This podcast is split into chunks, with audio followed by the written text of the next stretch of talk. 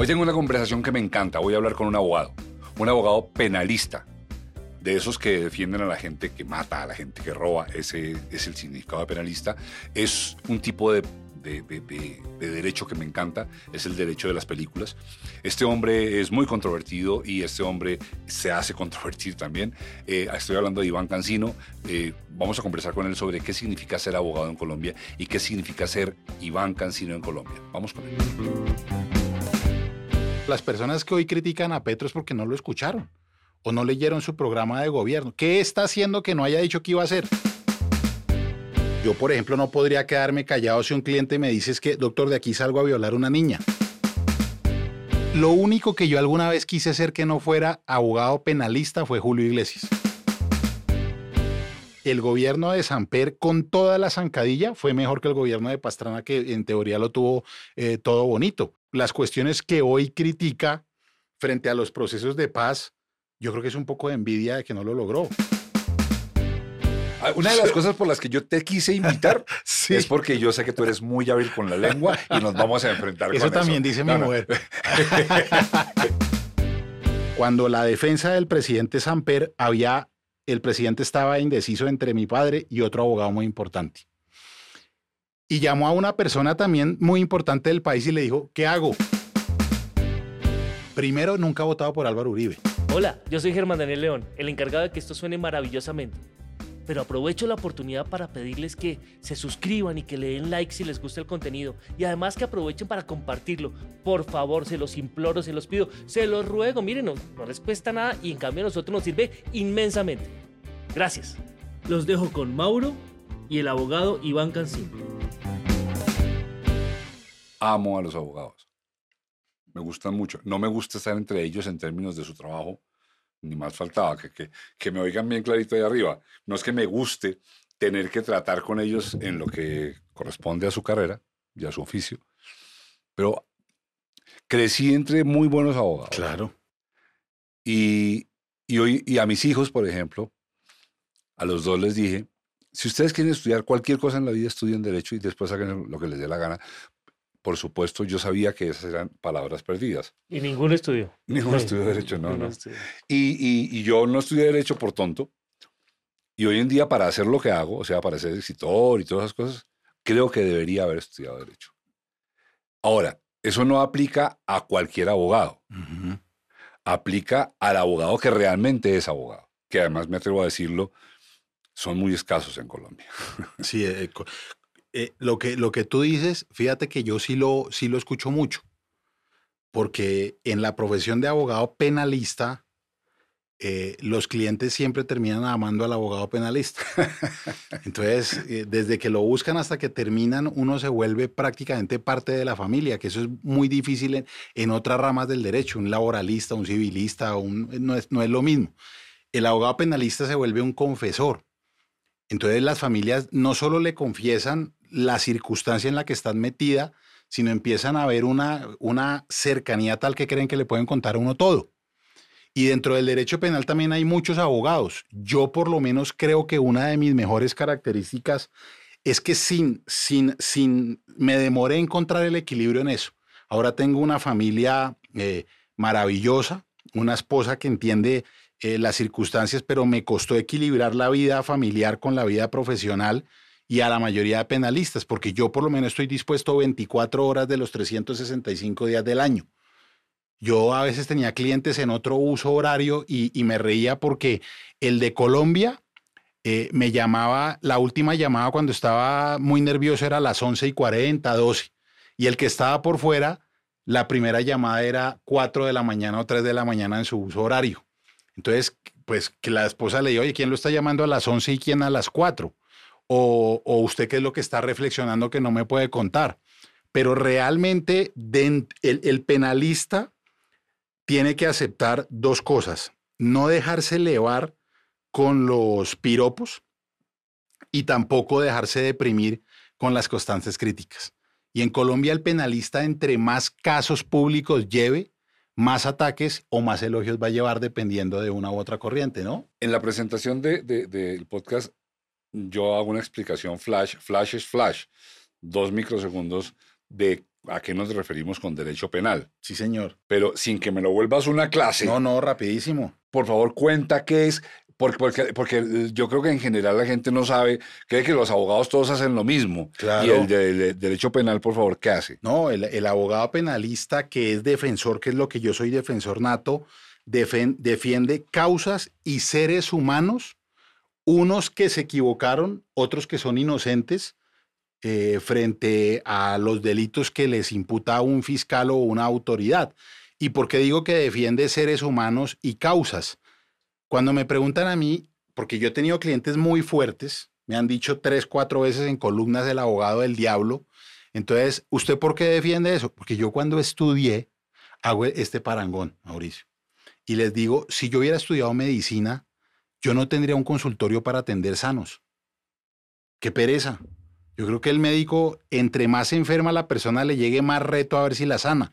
Para mí como penalista también, entre más enredado esté, para mí es mayor reto. Ahorita vamos a hablar Sí, harto de ese eso tema. es, De ese sí. tema vamos, naturalmente vamos El a... derecho penal defiende causas y seres humanos frente a errores o a imputaciones que les hace una persona de algún hecho.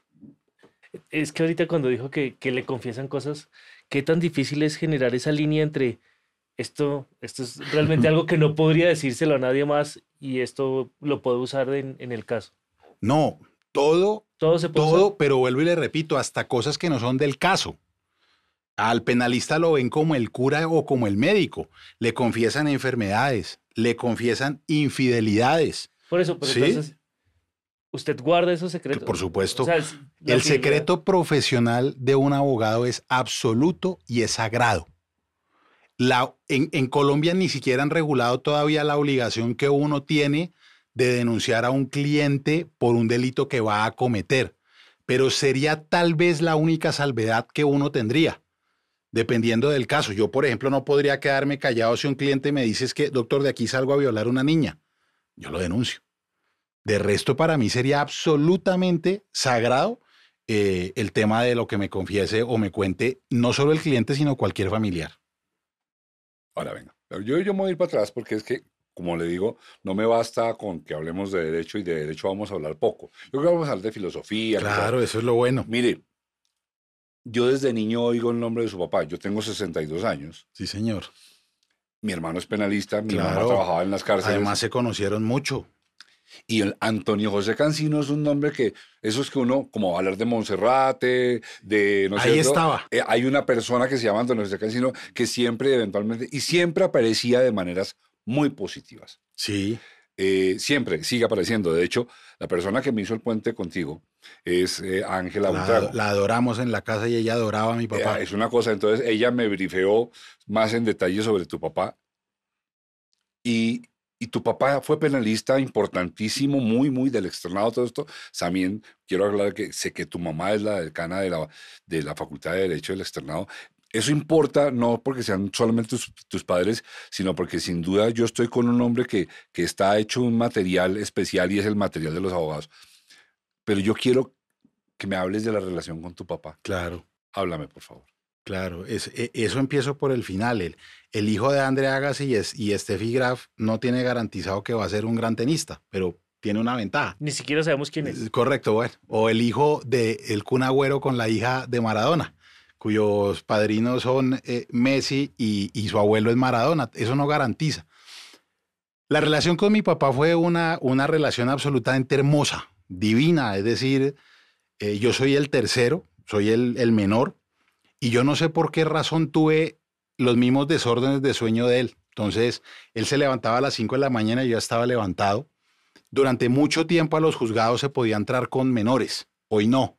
Y él me llevaba siempre eh, los sábados o a, o a las cárceles, yo lo esperaba o yo hablaba con los clientes sentadito en una, en una silla hasta que toda la vida, o sea, yo pasaba con mi padre 16 horas al día. Entonces, yo nunca quise ser futbolista.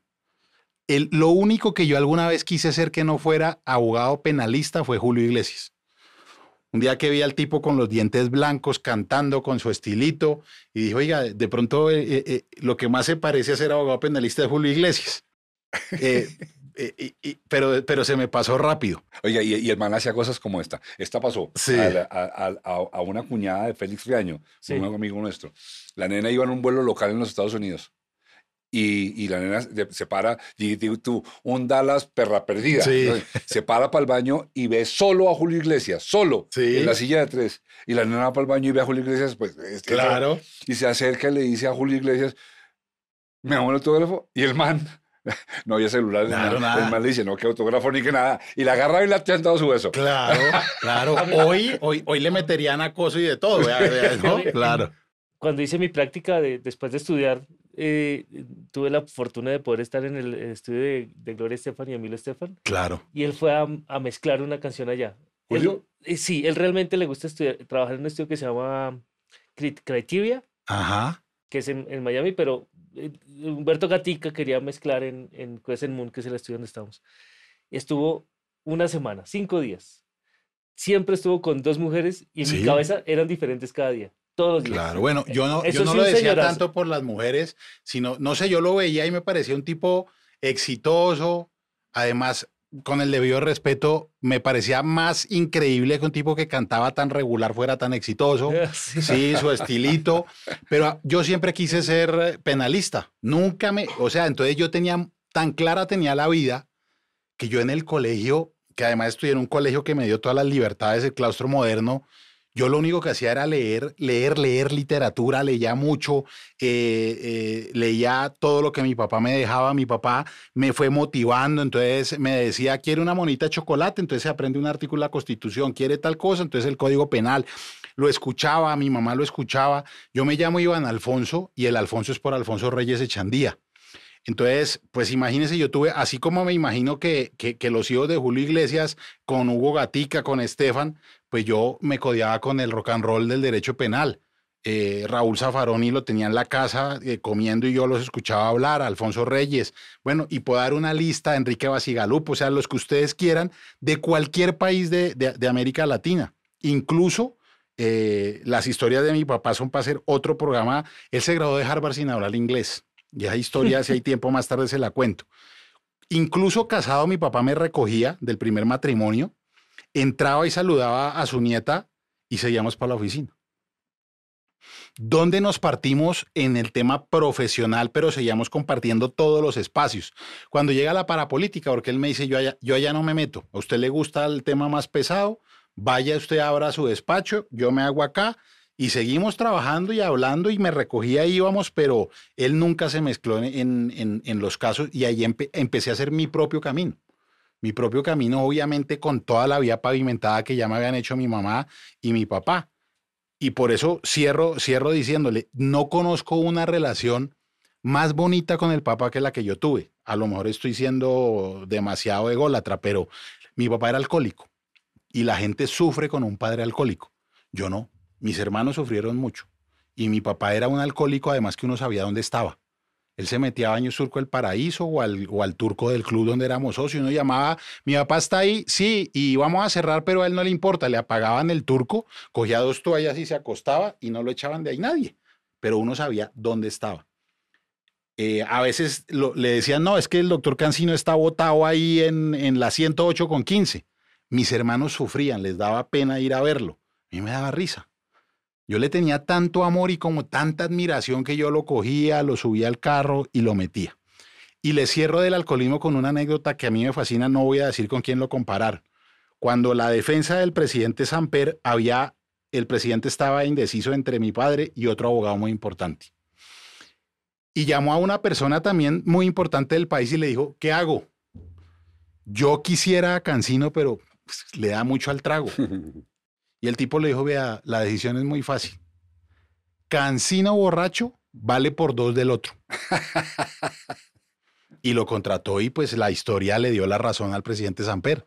Entonces, eh, es una historia de una admiración y un amor total que hoy todavía, hoy yo no sé ahorita porque no estoy llorando, porque acordarme de mi papá me hace una falta impresionante todos los días. ¿Hace cuánto falleció? Él falleció hace cuatro años y curiosamente falleció, creo que, ya perdí la cuenta, creo que 20 años después del atentado que le hicieron. Casi a la misma hora, el mismo día, un 25 de, de septiembre. Mm. Iván, eh, fuerte, estás tocando en, en, en, en papás, Germán es muy, Claro. Germán es muy papá, Claro. yo soy muy papá, Y mi papá también fue... fue penalista el papá Fue de Germán. Claro. Eh, se fue muy rápido por cuenta de un, de un crimen. Eh, y pues la relación que tengo con mi hijo eh, de 23 años, que es entonces el, el cerebro detrás de este podcast, eh, es, es mu- muy, muy paralela. Y voy a decirte otra cosa que me hace. eh, Este podcast nació de mi deseo de algún día dejar de parecer y ser. Y, y estoy haciendo este. Esto es un psicoanálisis que yo hago gratamente con Claro. alcohol y con personas como tú. Eh, pero te quiero decir, mi- mi- hace poco de mi papá se decía que es alcohólico, que era alcohólico, ya murió. Es periodista, era periodista, Sí, señor. escritor. Y si efectivamente, pues mi papá llegaba borracho a la casa por lo menos tres veces por semana. Y sabes que recientemente le he echado cabeza a la cosa y te lo quiero sumar porque me parece lindo que tú pones cartas, yo también quiero poner cartas. Claro. Mi papá no era alcohólico, era borrachito, que es distinto. Sí. Y a mí me parece que hay una gran diferencia. Sí, mucha. ¿Sabes por, qué? Porque yo sé que clínicamente el No, alcohólico no, es un grande. personaje que cambia su carácter y se vuelve violento, o se vuelve suicida, o se... No, mi papá se emborrachaba y se ponía el más cariñoso de la No. tierra. Por supuesto, a mi mamá eso El le mío- sabía a micos. El mío igual. Sí, sí, Pero era claro. borrachito. Mi, mi pap- mi papá también le gustaba mucho el trago y mi mamá odia las serenatas porque iba, se emborrachaba y siempre Bueno, le llevaba yo- serenata y mamá las odiaba. Le, le- le va, mire, mi, mi- mi- mi papá, además a Dios gracias, era un borracho barato. Él, él tomaba brandy Napoleón. o sea, era, él llegaba a seis y media de la mañana al centro, que además lo adoro. Yo soy un hombre de centro porque lo viví en la universidad, en la oficina. Mi oficina todavía queda en la carrera séptima con calle 12. Y yo lo veía, destapaba su media botellita de brandy Napoleón y gluk, gluk, gluk, gluk, gluk. Y tú, tenía un alcance que las personas no se daban cuenta que estaba con media encima y a las 2 de la tarde durante mucho tiempo sí se le sentía el tufo, pero nada. Pero yo le cuento una historia. Una vez mi papá perteneció al congresito, coincidió con un evento y me llama una persona, venga por su papá, que entonces yo llego y veo a mi papá y me, es una anécdota que guardo con mucho, con mucho cariño, porque estaba mi papá, mi papá no tenía ni idea quién era nadie, pero saludaba a todo el mundo. Había un señor en el piano tocando, mi papá al lado echándole trago, mamando gallo le echaba un billetico y acá a otro lado había un mono alto. Entonces yo voy entrando y le digo, papá, vámonos. Y me dice, hombre, si el pianista del hotel está maravilloso y este gringo está la berraquera, yo que me voy a ir. Y yo lo paladeaba. Entonces, al otro día le dije, papá, ¿usted recuerda lo que hizo ayer? Claro, hermano, que ese, hoy vuelvo, ese pianista del hotel era maravilloso. Yo no sé si el gringo vuelva. Pues el pianista era Franco De Vita. Casi nadie. Y el mono era el cantante de Rio Speedwagon, que habían venido para... hoy, él, él no tenía ni idea quién era Franco De Vita. ni- Nunca había eso. No, porque mi papá escuchaba a Agustín Lara, Jiménez, las hermanitas Calle, boleros, rancheras, Ya- pero de resto Ya Speedwagon menos. no, pues no tenía ni idea. O sea, entonces era ese tipo de persona que nunca fue agresivo, ni conmigo ni con mi mamá, pero exactamente era tan alegre que había gente que la alegría también les sabía mico, ¿no? A mí no. Yo creo que yo creo que yo exageré en la adoración, entonces to- todo lo que él hacía a mí me parecía divino. Yo no, yo no creo, yo no creo, no creo porque, pues, por- por- porque yo creo que amar así a un padre es un privilegio, no, no a todo el mundo le pasa. Y, y ojalá todo el mundo pudiera Claro, amar y a su ojalá todo el mundo tuviera un padre también cariñoso, presente y, y pendiente. Y, sí. y tu papá hizo una cosa que yo no he leído, pero el título me resulta muy atractivo. Y no lo he leído porque yo, yo soy indisciplinado eh, y, y- y la gente se imagina que yo he leído mucho, pura carreta. Yo lo que sé es echar el pie en el cuento. Pero tu papá escribió una cosa que me tiene, y la voy a mirar. Derecho penal en García Márquez. Sí, esa vaina es, pero de- so- es que, espera, despacito, es que uno dice ese título, no, no, no, es que ese título indica que una persona tuvo una asociación de ideas espectacular, Sí. porque es que pensar en los tipos penales de la novela de García Márquez es solamente una persona que piensa de manera genial. ¿Sí es así? Sí, por supuesto. Yo no, yo no me considero genial, pero esa forma de ver el mundo más adelante, esa obra además tiene una cosa muy, muy bonita, que uno la analiza. Porque también la gente a veces dice, Iván Cancino ha tenido una vida eh, muy, muy fácil. No. Nosotros fuimos exiliados dos veces, del 79 al 82 y después con el atentado de Samper más o menos del 94 al 99. La del 94 al 99 fue un, fue un exilio tranquilo. Eh, es decir, eh, yo no me fui, me quedé y no me arrepiento. Me arrepiento tal vez de que dejé de pasar días con mis padres. Mi hermano se quedó desde ese momento allá, el de la mitad no ha vuelto. Eh, pero fue tranquilo, mi mamá la nombraron cónsul, mi papá dictaba clase porque él podía ejercer la profesión en España, tenía tarjeta profesional para ejercer en España, entonces llevó sus cositas, pero en el 82 nos fuimos muy mal por una embarrada que él tuvo que no, no vale la pena profundizarla.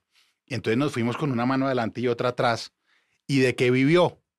El, el, el, maestro eh, Guillermo Cano, le abrió las columnas del espectador a instancias de la cacica Consuelo Araujo y de una periodista em, eh, judicial que se llamaba Guillermo García, que ya falleció, y del editor deportivo que ya se pensionó, vive, que se llama Rufino Acosta, que eran del espectador. Entonces le pagaban una platica con eso. Y le dijeron, escríbase un libro. Mi papá dijo, no, yo no puedo escribir un manual porque eso no da plata. Escribamos una vaina que, que la gente por lo menos vea. Entonces, la genialidad de la necesidad. Y dijo, ¿Qué es lo raro? No, pues metámosle derecho penal a la hoja de García Márquez. Y entonces en la biblioteca que yo heredé tengo todas las ediciones que usted pueda creer de la obra de García Márquez. A mi papá lo citan en todo lado. En Colombia o en México, cuando hacen las exposiciones de García Márquez, está el libro de él. Y cuando ya el derecho avanzó y escribieron más libros, me dijo, actualicémoslo. Y yo lo actualicé y hoy se llama El Derecho Penal en Macondo, que también es una obra muy bonita y que tuve la posibilidad de escribirla con él y con otro abogado que se llama David Telequi. Pero la historia de ese libro es la genialidad que nace de la necesidad y ese libro nos dio de comer mucho tiempo. Qué buen cuento. Bueno, ¿tú cuántos años tenías cuando tu papá estaba metido en el Berenjenal de San Pedro? Yo estaba, muy, estaba acabando el bachillerato, yo soy del 76, tengo 46 años. Yo en ese, eh, tengo varias historias porque yo lo acompañaba todo. hoy lo puedo decir, no puedo profundizar, pero en el caso Samper hubo, una, hubo varios hitos, pero un hito fue cuando supuestamente la indagatoria de Santiago Medina la cogieron y la leyeron en la hacienda del presidente. se me olvidó el nombre, la hacienda de los presidentes. Ato Grande. Ato Grande para allá, norte que va No de eso. allá llegué yo. O sea, los que nos escuchan no se dan cuenta. Eso, pero sí, para allá. Yo me pierdo en la casa, eso también le digo. Ato Grande, yo lo acompañé, no escuché la conversación, sé quiénes estuvieron presentes, yo me quedé en una salita comiendo mi sanduchito que me llevaron y duraron dos horas, pero el, la conversación de, de vuelta tampoco la, la diré nunca, pero nos devolvimos en el carro con Fernando Botero y la conversación pues fue profunda y se, se hablaron muchas cosas. Entonces, era tal la confianza que yo le generaba a la gente derivada de la confianza que mi papá tenía en mí desde muy pequeño. Entonces, ahí yo estaba empezando la universidad cuando el berenjenal de, de Samper. Por eso no me fui. Yo dije, no, yo no quiero irme a Europa, no quiero estudiar. Me tenían cupo ya en la Universidad Autónoma de Madrid, donde mi papá dictaba clase. Y yo le dije, no quiero irme. Y él también me quería mucho, me entendió pero además lo hizo con un ánimo egoísta, porque mi papá se iba pero no quería quedarse, mi mamá sí. Entonces mi papá dejó su mina plantada en Colombia. Dijo, ay, si yo me llevo a Iván no me vuelvo ni por el putas. Como dejo al hijo menor, pues obviamente me tengo que devolver en algún momento y así fue, exactamente. claro, su, mamá no quería volver. No, claro, y yo la entiendo. O sea, mi mamá es una mujer. Le, voy a contar una anécdota de mi mamá. Yo Emilsen. Carmen Emilsen González y a pesar de que hoy las corrientes feministas la critican, ella no se ha quitado el de cancino. Y ella explica, yo entiendo el feminismo, soy una mujer precursora entre las mujeres, pero quitarme el de cancino es negar mi propia esencia, mi matrimonio, mi convivencia de la mano y al lado de mi esposo y el apellido que llevan mis hijos. Esa es la explicación que ella da. Pero tiene el segundo promedio de toda la historia de la universidad y no tiene el primero porque ella dice, y le creo, un profesor machista de laboral. El promedio, ella, sacó cinco en todas las materias, menos en una laboral que el profesor le puso cuatro y ella dice que le puso cuatro por ser mujer. Y yo le creo, porque estamos hablando del año 1960 y pico. Y fue abogada en esa época, que claro. no había tantas mujeres en la universidad. Y le digo, ella es tan inteligente, es, usted, usted está hablando hoy, yo que sé de fútbol, no, no, ve, no sé en este televisor los nombres de esos equipos. Se lo prometo que en una videollamada mi mamá le dice quiénes están jugando. No. Sabe de todo. No. Lee de todo. Y además ella está especial, me, me dijo la especialidad de ella, algo, una cosa así. Mire, pues allá voy. Mm. En el año 93 creo el Departamento de Derecho y Genética. y la mayoría de asociaciones de médicos la han hecho miembro honorario de todo lo que sabe de medicina. O sea, podría operar a alguien. No, podría darle el concepto de cualquier cosa. Ajá. Ya se lo tomes en serio. Sí, ¿eh? no, Yo soy el pandito. claro. Yo soy el pandito. Yo soy el Claro, no, está bien. Entonces, pues claro, obviamente, desafortunadamente le cogí muy poca esa genética a mi mamá. Yo le cogí más todo a mi papá, lo bueno y lo malo, ¿sí? Entonces, cuando a mi mamá le doy las gracias, le digo gracias porque lo poquito bueno que tengo es tuyo, lo malo, ¿Y absolutamente ella, nada. ella ejerce? No, ella nunca ha ejercido, ella dedicaba a la academia. Eh, yo creo que no ¿Con hay en todas sus Colombia. notas nunca ejerció? No, eh, llevó casos muy puntuales. Por ejemplo, la, re- la representación ante- eh, contra el Estado de la familia Calderón Botero, que murió el magistrado en Palacio de Justicia, eso lo, lo llevó ella. Y rinde conceptos sobre genética, la fe, hasta en temas equinos, de genética equina, ha rendido. Tengo, tengo que ir ha a rendido- no, ya- decir a Ángela que me lleve. Haga- Tiene una cosa, 80 años. Llamémosla y, y- Tiene y- 80 años y es la decana de la facultad de- del externado. Eh, Iván, no, no te pido que entres en profundidad. Ahí no. Más adelante sí te Sí, voy a señor. pedir que te metas conmigo en una piscina que va a ser caliente para los Ah, dos. estoy seguro, claro. Pero en esta no quiero que seas... Pero sí quiero que me cuentes desde tu visión de ese adolescente entrando a la edad madura, al hombre que eres hoy y lo que has visto en Colombia y el país que, que tú veías y fuiste testigo en un palco donde está- se estaba jugando el destino del país. Claro. ¿Qué piensas? ¿Qué piensas del país? ¿Qué piensas de todo esto? No, yo, yo veo que Colombia es, es un país que tiene eh, una, una fortaleza que yo creo que, que asimismo es la debilidad, que es la capacidad de tolerancia. ¿no? Eh, tú, tú- tú ves en otros países donde la gente hace revueltas de verdad que tumban presidentes. Por ejemplo, Ecuador o Perú, eh, Argentina. Nosotros los colombianos sí hacemos protestas, eh, incendiamos, pero no, no hemos tenido la capacidad de tumbar un presidente bueno o malo, eso no, no importa. Yo veo con tristeza cuando me preguntan, incluso en este gobierno, que a mí me da risa eso también, ¿cómo le está yendo? Le digo, a mí bien, lo cual es mal para el país. Si a un penalista le va bien, es que el país está muy mal, porque es porque tengo muchos negocios y yo sería feliz sin tener tantos negocios. Ah, en la clase que, que empecé hoy, yo le digo a la gente, el nivel de desarrollo de un país no se mide por el, por el Producto Interno Bruto o por el salario mínimo. Mire el Código Penal, ahí está el país. Un país como Colombia, que tiene la mayor cantidad de delitos de cualquier otro código, no es que seamos muy chéveres en, en los códigos, es que tenemos tantos problemas que los volvemos delito. Un país que el peculado le ha ido subiendo la pena hasta tener penas de 22 años. Ah, es que somos muy duros con la corrupción. No, es que somos muy corruptos. En España la pena máxima por la malversación de fondo es siete años. ¿Porque son menos laxos? No, porque el peculado no se comete tanto, se comete. Pero yo le puedo decir una cosa, desde que me gradué, he estado casi de manera directa en los mayores escándalos del país y sin entrar a profundizar, a, a meterme a la piscina a fondo, como usted lo dice, en muchos ha tenido razón la justicia, en otros no han tenido o no han sido condenados los, los que verdaderamente son responsables. Yo empecé con el INURBE, después con Dragacol y últimamente eh, Odebrecht. Eh, to- todas las cosas, para política, farpolítica, en todos uno está y escucha y ve que, que eh, nuestro país, desafortunadamente, para mí la mayor falla es que no, no se mete en las políticas públicas y trata de echarle al derecho penal la culpa de todo. Entonces suben los hurtos y la idea es subir la pena y no preguntarse por qué están robando. Estamos en el presente. Sí. pero Yo, yo quiero que me regales esta fotico Sí. tuya de... Y voy, voy- voy- a, voy a canalizarte mi pregunta. Sí. El fiscal de Grave, Mm. en alguna entrevista que yo le hice hace Sí, señor. años y le pregunté si él consideraba que Colombia era viable, contestó con- rotunda- contundentemente, contundentemente, poco antes de, de morirse, me dijo, no, yo no Yo sí, que-". Colombia es viable. Y, y la, y la Colombia que viste durante el gobierno de Samper, no estoy diciendo No, no, no. nada acerca Es tan viable que aquí estamos.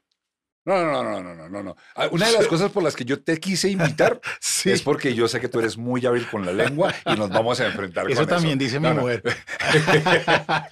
Eh, qué bueno que no dije nada yo, yo estoy aquí callado. Entonces, entonces, no, no, no. No, No, es que el concepto. yo te- cuéntame qué ha cambiado, qué ha mejorado Sí. desde aquel momento en que tú mirabas No. esto desde un palco a acá. No, ¿Qué ha cambiado? no, ¿Qué ha mejorado? La foto que yo veo en, en, en última sigue siendo la misma. En cuanto a lo que yo veo como, como penalista, eh, veo que hay muchos, muchos soñadores que, que o, o se tienen que hacer a un lado porque no sacrifican muchas cosas, lo cual es más valioso.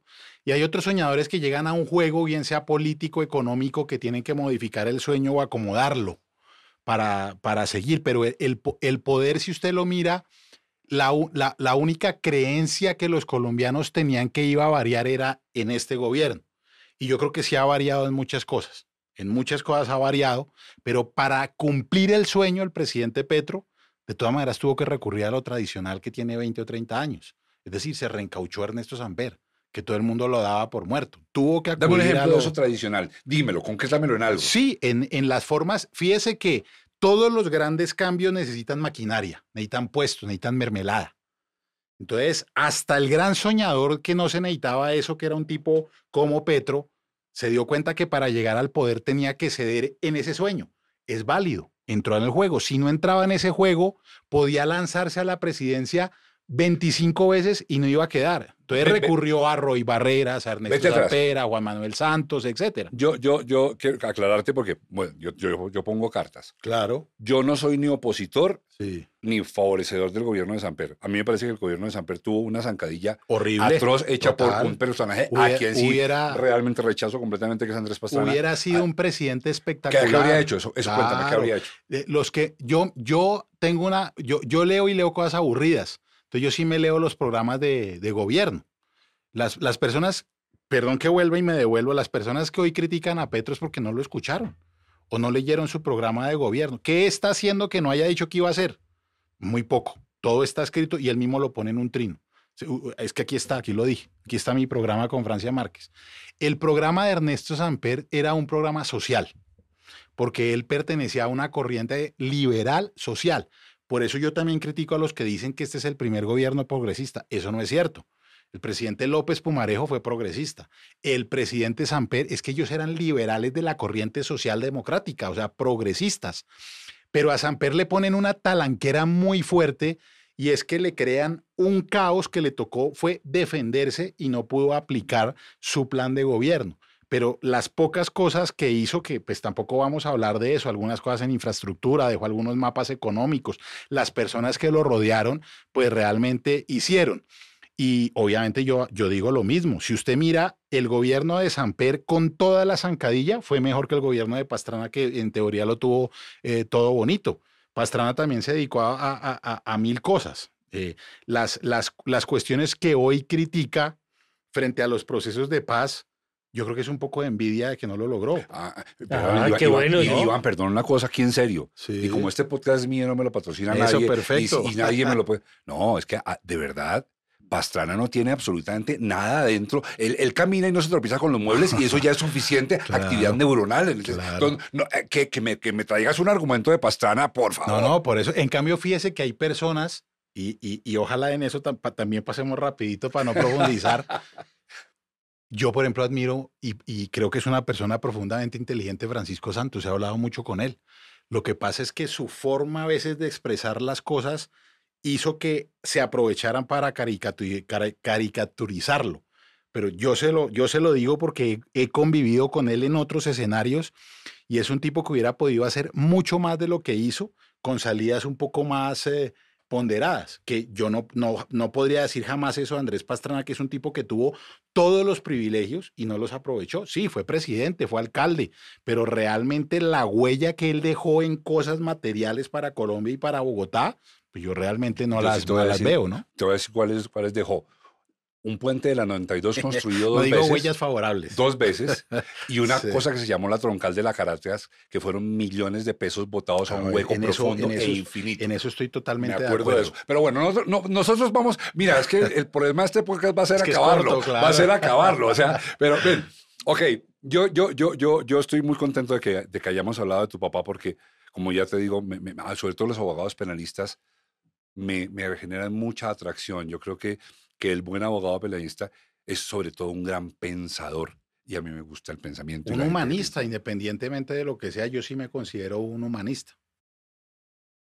los abogados de verdad son humanistas, independiente de... de, de, de- Es que eso es redundante porque abogado solo el penalista, los demás estudiaron derecho. Oh, eso es... Sí, eh, claro. Eso es, un, eso, eso es una máxima o una No, ironía. eso es mío, es una ironía máxima porque eh, yo tengo un gran amigo que es magistrado de- del tribunal y siempre me vive regañando y se emberraca porque él es civilista y un día puse algo así como los rockstar y, ah, claro, pendejo, es que para ustedes eh, los rockstar solo son los penalistas. Y yo le contesté y le dije, no, doctor, qué pena, yo sí la verdad le pido disculpas porque yo no me imagino lo emocionante y lo excitante que debe ser cobrar un cheque. Eso debe ser una vaina, de pucha, un éxtasis. No, ¿Sabes cuál debe ser buenísimo? Eh. Si hubiera sido abogado, que, que me va a pesar no haberlo sido, habría sido o penalista, lo estoy seguro, o de familia. La Sí. telenovela de familia me tienen, encanta. tienen mucho que ver y yo también respeto mucho a los abogados y abogadas de familia porque también ven, Pobre- pobres ven, ven, personas. ven unos conflictos muy fuertes. Pobres Sí, sí, personas. sí, están, están muy de la personas. mano. Hijo de pucha, mano. Bueno, ahora, vo- voy a hacerte confesiones porque te repito, de las cosas que he aprendido en este podcast y en la vida. Es que una confesión trae en, otra. En la educación Claro. con mi hijo, es que uno tiene que apostar para que el otro apueste. Si tú Estoy no apuestas, el otro porque va a apostar. Sí, ¿no de acuerdo, totalmente. Yo te descubrí a ti hace algunos años, cuatro o cinco años, en una entrevista. Y, y a mí me gustó mucho, independiente de que no estaba de acuerdo con nada de lo que estabas diciendo, cómo articulabas. Es más, estábamos con mi hijo, que también es un arrogantico que se cree inteligente igual que yo, y nos gustó mucho ver cómo armabas un discurso que era opuesto a lo que pensábamos, pero estaba tan, tan brillantemente armado que dijimos, ve, ese es el primero de estos que parece que oxigena en la cabeza, ¿me entiendes? Sí. Y te he visto, y sin duda, y además después ya, después de averiguando, eh, tienes fama de eso. O sea, yo, yo sé que me, que me estoy enfrentando a un toro grande, yo lo sé. Y la idea mía no es eh, eh, molestar nada. Quiero no, que no, yo no me molesto con Quiero- nada. Quiero- es- eso es evidente. Nada, eso es evidente. Pero lo que quiero es esto. Un, un criminal, el que sea, y voy a irme al, al más horrible de los criminales.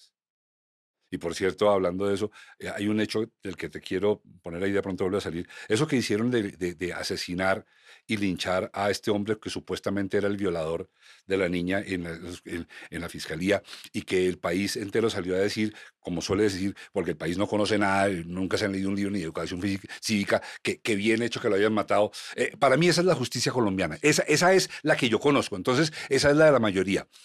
Aquí estoy hablando realmente de- de lo esencial. Yo tengo claro y comparto y esencialmente lo vivo. Cuando un abogado defensor está defendiendo a una persona independiente de lo atroz que haya sido, no está defendiendo a la persona, está defendiendo el derecho. Sí, una causa. El derecho. Sí, el señor, derecho. Y está defendiendo que la ley que se acordó sea aplicada con justicia, así sea la de muerte. Eso, eso tiene matices. Ahora hoy, mm, tú defiendes gente que no nos gusta Sí, por supuesto. y que a mí personalmente no me gusta. Y eso hace que mucha gente Y tú eres confunda controvertidísimo sobre eso. con el cliente y le echen a uno la madre por esas cosas, claro. ¿Cómo es eso internamente contigo? ¿Cuál es la conversación que tú te planteas a ti mismo? No lo de afuera, tú. ¿Cómo negocias contigo? Yo, yo, yo creo que eso yo lo dejé negociar conmigo hace mucho tiempo. Eh, cuando a mí me, me... Son muchas cosas, voy a tratar de resumirlas. Nunca leo lo que escriben de mí en las redes. Ni Pero- lo bueno ni lo malo. Pero tiene redes. Sí, claro, y me encantan y las uso, TikTok, Instagram, todo lo que usted quiera. Twitter me encanta y, y sé cada una para qué es. Por ejemplo, el basurero del mundo es Twitter. TikTok e Instagram son más amables. ¿vale? Eh, pero en Twitter la gente, y yo lo entiendo, se, eh, se, se despacha, sobre todo para las cosas malas. Mi, mi esposa sí las lee. Entonces yo le digo, no las leas, porque uno se contamina. Y, entonces, claro, la gente dice muchas cosas. Entonces, yo opino y claro, las personas que me escriben por el interno, otras, yo, yo genero un diálogo. Dicho sea esto, yo entré y, y, y lo siguiente. Yo tengo muy claro, y por eso te digo lo de los matices. A veces la gente le dice, es que a usted un culpable lo único que tiene que lograrle es una pena justa. Yo no creo eso. Y es el primer argumento controvertido. yo sí veo la manera de poder salvar a una persona, así sea culpable, respetando la ley, yo la salvo. Yo le, incluso la persona puede decirme, doctor, pero es que podemos lograr un preacuerdo. Yo le digo, no le puedo asegurar, pero le hago un mapa y le digo, esto tiene salida. Y si yo le encuentro la salida respetando la ley, y ya voy a entrar un poquito más en eso, yo no tengo por qué someter a una familia y a una persona a que pase un tiempo en la cárcel, menos en la cárcel colombiana. Eh, muchas personas también dicen, no, es que, y yo no me, yo no me desgasto en eso, yo, lo, yo siempre le saco el punto de vista positivo, me burlo de las críticas. Yo lo único que no defiendo es narcotraficantes puros, y le voy a explicar por qué con el perdón de quienes sí lo hacen, a lo mejor me, me, me, me, harán una controversia fuerte, pero en Colombia defender un narcotraficante le hace perder a uno mucha independencia, porque ellos se creen dueños del abogado. Y eso a mí no me gusta. No me gusta perder mi independencia y que la última palabra la diga yo, no el cliente. Y tampoco defiendo personas que yo sepa que cometieron un delito sexual. Y le voy a decir esto las personas que yo he defendido por cometer delitos sexuales, el índice de procesos ganados es superior al 98%.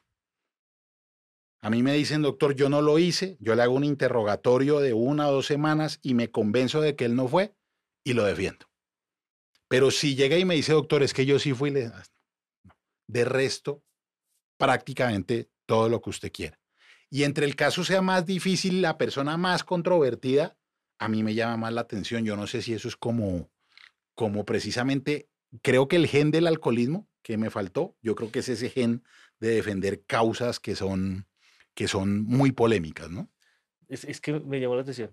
Acaba de decir que, que si usted sabe que la persona, que usted lo defiende si, si sabe que la persona no es culpable, pero dice que, que el éxito es del 98%. ¿Por qué está? Porque yo considero que los dos que han, que han condenado ha sido injusto. No, pero ¿por qué? No sé si la palabra es fácil, pero ¿por qué es, tan fácil, entiéndame la palabra, eh, eh, ganar un pleito sobre... Ah, no, no ha sido, no ha sido fácil.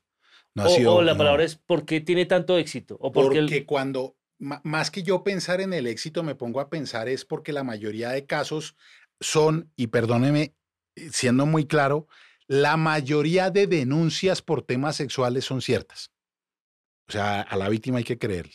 Pero hay muchas veces en que un conflicto de ex esposos o exnovios se vuelve vengativo acusando a la otra persona de un delito sexual. Probarlo no es fácil, es más fácil probar que sí lo hizo. Por eso a mí se me vuelve un reto porque digo, yo tuve un caso muy famoso de un médico que lo sacaron en todas partes, todos los noticieros, los informantes, tal, al señor se le acabó la vida de acusado de violar a sus dos hijas. Y resulta que la señora lo había acusado era para tapar al papá de ella, que era el verdadero agresor. Y nos tocó una pelea muy dura y lo, logramos sacar adelante y absuelto. Entonces, no, es fácil, damos la pelea y sobre todo por, lo que soy papá de cuatro hijas, tres propias y la hija mayor de mi esposa actual, que es como si fuera mi hija. Eh, entonces yo también miro mucho esa sensibilidad de lo que es el tema familiar frente a eso. Y precisamente por lo que soy papá de, de, de las hijas y mi mamá, yo no me, no me sentiría cómodo defendiendo a una persona que me confiesa que ha violado a otra persona, ¿no? Iván, eh, eh, es, es, es, es, muy conveniente eso que acaba de decir, porque, porque bueno, está bueno saber que, que, que allá adentro hay, hay esas vibraciones y, le entiendo muy bien lo que me dice cuando dice, mire, yo, yo uso la ley, yo, yo, me, yo me monto en la ley y sobre la ley lo quiero sacar libre porque le quiero evitar la cárcel. Claro. En esa, en esa jugada, yo lo que he leído no es muy profundo, usted juega con las reglas. Siempre. Juega con las reglas y no digo, o sea, no estoy diciendo juega en las reglas, sino con, con las, las reglas. Sí, es, es eh, una buena definición y la entiendo. Y, y, y, eso, eso da para un, un debate que podríamos aquí tener cinco podcasts. Porque, claro, entonces yo digo, hey, sí, está bien, No estás haciendo nada que no esté en los códigos, ni en el del procedimiento, nada, está bien. Y entonces tú lo que pasa es que, ok, te vas a ganar un- un- un- una prescripción si logras que el personaje tenga enfermedades garantizadas por un médico, me gano la prescripción y lo saco por prescripción. es- ese- pero me pregunta, ese tema me gusta. Salir por prescripción no es una forma amable No. de salir culpable. Pero, pero fíjese, Es, es un poquito de hacer trampa. No, no, pero fíjese, no, no, no, no, no, no me gusta, trampa, no, no hace me trampa, no. gusta el ejemplo porque yo también entiendo el juego. Y no voy a entrar ahorita en la minucia del juego porque eh, tiene demasiadas corrientes periodísticas de opiniones y yo por eso es la primera vez en la vida que me voy a referir a eso. El truco para, para golpear a un abogado es repetir una historia de tal manera que la gente lo identifique a uno con ese requisito. Si yo le dijera que no, no he hecho la cuenta nunca, pero digamos usted que en veintipico años de carrera profesional me haya ganado 10 procesos por año, entonces que he ganado 220 procesos. Yo no creo que haya ganado 5 por prescripción. No creo. Los otros 200 y pico los he ganado con sentencia. De esos 220, póngale que he hecho 11 libertades por vencimiento de términos. Ni siquiera el 10%. Pero en el juego de atacar al abogado, entonces algunas personas, entonces escribieron columnas. Entonces dicen uno, dos, tres y cuatro casos en los que supuestamente yo enfermé a mis clientes. De esos cuatro, solo en uno. Y no digo que yo lo enfermé, sino que la excusa la presenté yo con el certificado médico. Y esa excusa no generó ni libertad ni prescripción, que es el caso de Diego Cadena. Es más, eso tiene una historia que, que la puedo contar porque no es rompimiento del secreto profesional. Yo, yo leo el futuro de mi profesión. Leo muy bien los casos y es parte de mi éxito. Como un ajedrecista en penal. El éxito del ajedrecista es mirar las jugadas a futuro. Eso lo leo bien. Una persona que va a ser imputada se caga, literalmente. Y Diego estaba enfermo. Y le digo, hermano, no me vaya a hacer ese mal. Yo tengo hace dos meses una cita para una extracción de muela que no la voy a aplazar ni por el putas. Ah, Gústele a quien le guste. Ahí voy a estar, si quiere lleve la cámara acostado, me, eh, me tenía que hacer un injerto y sacarme, no podía esperar más, la cita era previa a la audiencia, yo tengo la excusa, por favor. No, a él le pareció delicioso presentar la excusa. Papaya dada, papaya partida, entonces, doctor Churrias. Pero las personas piensan que con eso me menoscaban y yo tengo otra virtud que no me importa confesarla porque es obvia. A mí la crítica me empodera.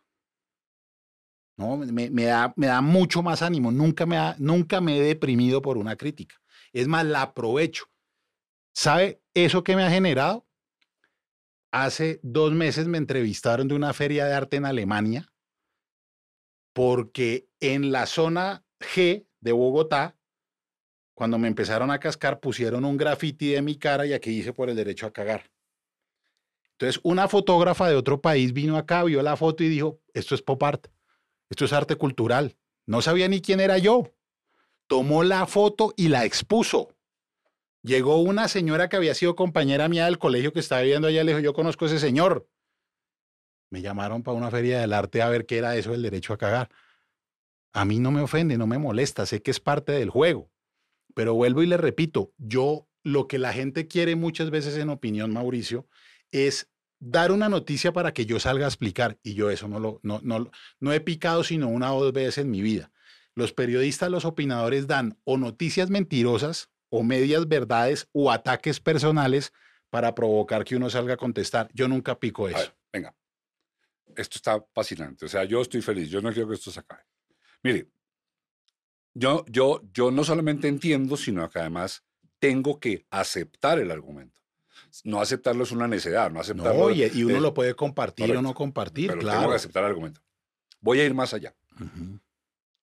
Voy a expresar op- opiniones personales. A mí, Diego Cadena me parece una muestra de lo que no debe ser nunca un abogado. Desde todo punto de vista, desde su comportamiento íntimo hasta su comportamiento oficioso y oficial. Porque yo crecí amando el derecho y yo sé distinguir qué es un buen abogado y qué no. Y sé que hay muchísima morralla, dentro de la cual incluyo a Diego Cadena, y no lo digo con, con- temor.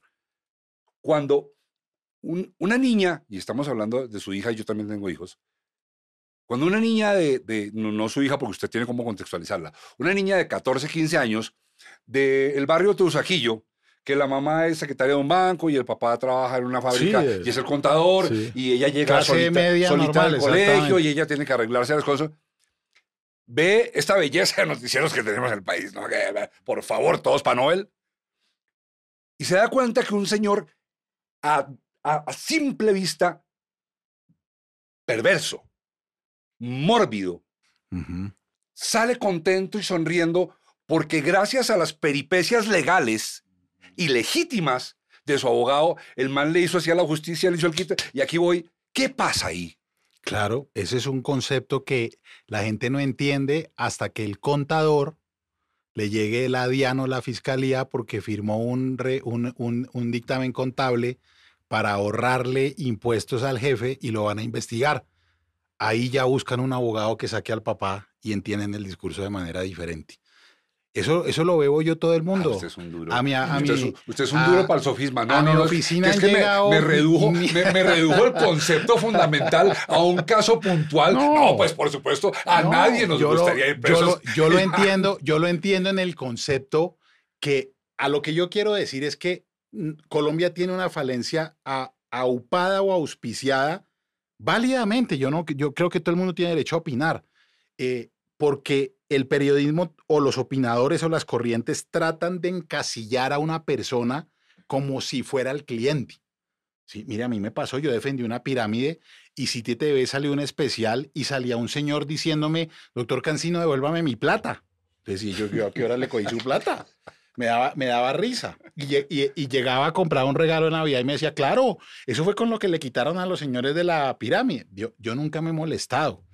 Nunca, nunca me he molestado. Eh, eh, Aguanto los ataques que son muy pocos, porque la gente en Twitter es anónima. Pero hay gente que de frente puede tener ganas, pero no se anima. Igual yo no soy una persona agresiva, a mí me gusta el diálogo. Lo único que yo no tolero es cuando me dicen una, un insulto mentiroso delante de mis hijas. ¿Sí? O sea, si me dicen el doctor Caga, el doctor Churria, yo me río porque mis hijas les he explicado mil veces eso. Pero si me llega a decir alguien corrupto, no, delante de mis hijas y eso no lo tolero. Porque, eh, vuelvo y repito, yo puedo ser controvertido, puedo ser lo que quiera, pero jamás me he desviado de la ley para la izquierda un centímetro. Lo otro que, que me parece que, ta- que también es... decir una cosa muy pendeja, pero Sí. si eso no fuera así, no estaríamos aquí sentados. Bueno, y le agradezco mucho. Otra cosa es que a mí me dicen que yo soy abogado de derecha y yo me he puesto a pensar mucho en eso. Primero, nunca he votado por Álvaro Uribe. Claro, eso, eso, no es, eso no es que no sea de derecha porque he sido de cambio radical, que tampoco es que sea muy de izquierda que digamos, ¿no es cierto? Y lo he dicho públicamente además. Pero a la gente, digamos a los amigos que, que se meten en eso, yo les digo, eh, mi- miremoslo con calma, miremoslo con calma. Yo estoy en contra o a favor de la legalización de la marihuana. Estoy a favor. Entonces, eso no es ser de derecha. Estoy a favor del matrimonio igualitario y de la adopción de parejas del mismo sexo, desde el mismo sexo. Eso no es ser de derecha. Em, estoy a favor de todas las políticas públicas ahorita del gobierno Petro. Totalmente eh, una corriente izquierda. Tal vez, ¿por qué me identifican? Porque cuando empezaron a atacar a Álvaro Uribe, a mí me pareció injusto y salí a defenderlo por todo lado. Entonces dicen, no, si este tipo defiende a Uribe, es de derecha. Tal vez lo único que tengo un poquitico de derecha es que yo sí creo en el porte legal de armas. Yo sí creo en eso. Eso es tal vez lo único en mi ideología que yo tengo de derecha. Pero no me voy a desgastar explicándole o no a la gente si yo soy de este lado o no soy de este lado. Y si es por mi ejercicio profesional, pues ha sido variopinto. Mire, yo soy abogado de Carlos Caicedo y Rafael Martínez. Fui abogado de Petro con mi papá en el año 90 y pico. Lo apoderamos a él. Eh, del partido de la U los que quiera, Cambio Radical los que quiera, del Partido Verde los que quiera, en cambio muy poquitos del Centro Democrático. Pero a la gente le gusta creer que uno tiene una posición ideológica clara y yo lo que soy es abogado. Por eso, ahorita hace poco, ya hace un año de un evento que a mí me da risa, nunca me amargó, la revista Cambio sacó un artículo que decía el abogado del diablo. Yo lo puse en mis columnas, además, les dije, no, no, no, no retándolo, sino como en chiste también les dije, hombre, es que no, ni siquiera son eh, originales. Hace 10 años Paola Ochoa había escrito en El Tiempo una columna con el mismo título, El abogado del diablo. Entonces les puse la columna y la nueva y les dije, es que no son ni originales. Y puse un Twitter que decía, si el diablo busca la libertad, yo lo defiendo, porque yo soy abogado de la libertad, así sea la del diablo. No, no me importa, no me interesa. Pero se me fue de lo que yo quería, porque pues, yo esperaba, usted es mago haciendo eso. es, yo voy, yo voy más allá, voy, voy más, mucho más allá de, de, la dimensión de la ley y me, me, estoy aproximando a la dimensión de la justicia. Sí, eso, eso, eso, eso es importante. En ese territorio es donde quiero que me conteste cómo se ve que me sacaron libre haciéndole el fuera de lugar, pitándole el favor y dos tarjetas amarillas a la ley, pero logramos con la ley, pero la justicia quedó. Pero es que eso, eso, eso, eso tiene dos partes, porque nosotros los, los penalistas, y no lo digo por usted, sino porque es muy común, ah, lo único que es claro es que el vencimiento de términos, si es por culpa del abogado, no sale libre la persona. Y se lo pongo, le, le, voy a poner una cifra que a lo mejor los puristas me la critican. Eh, la ley dice que si presentado A, pasan 100 días sin que suceda B, el señor sale libre. Pero yo no conozco una persona que haya salido libre en 100 días, por ponerle un ejemplo. Siempre se demoran 200, 300, 400 días porque el juez empieza a quitar. Ah, no, es que el abogado se enfermó, entonces quítele un mes. Ah, es que el abogado renunció y llegó otro, quítele 20 días. Entonces, lo primero que hay que aclarar es que un vencimiento de términos jamás es por culpa del abogado, jamás no puede. Todos esos días los descuentan.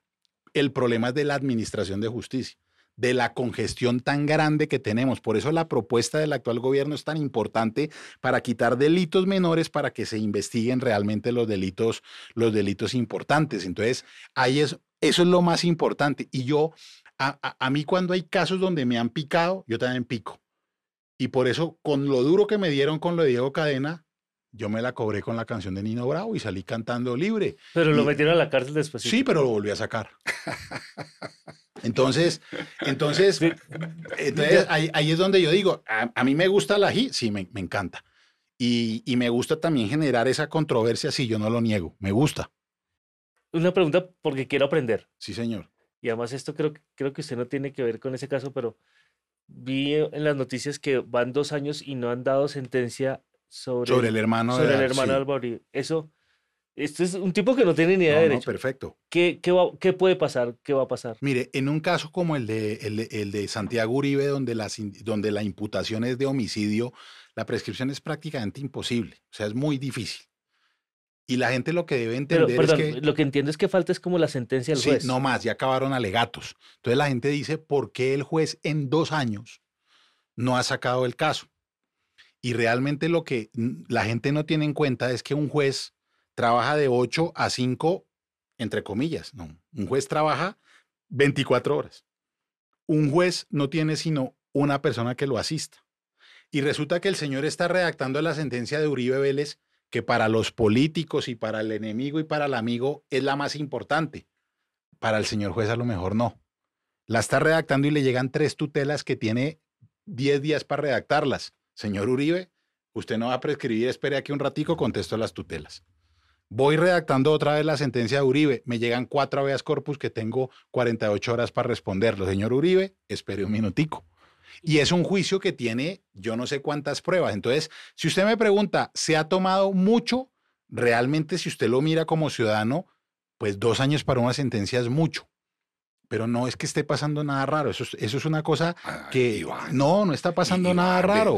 no, no, no, no, Pero hermano, Iván, no, ¿usted, cree que, ¿usted cree que ese juez, no, ese juez o esa jueza ah, no lo conozco, está, está, está, ignorando ahora que eso es una decisión política fundamental? ahora voy con el lado B. Colombia tiene eso. Y el señor está esperando. Sí, porque eso también es importante. ¿Él está en la cárcel? Es porque no sé. Uy, ahorita no sé, creo que no. No, no. Pero, ¿qué está esperando el, juez? A sacar la decisión el día que se gane en el Tour de Francia. Para que no pase. para, que el señor no sea la noticia en un sentido o en otro que lo van a cascar. Una pregunta. Ya que dice que, le llegan las tutelas y esas cosas, sí.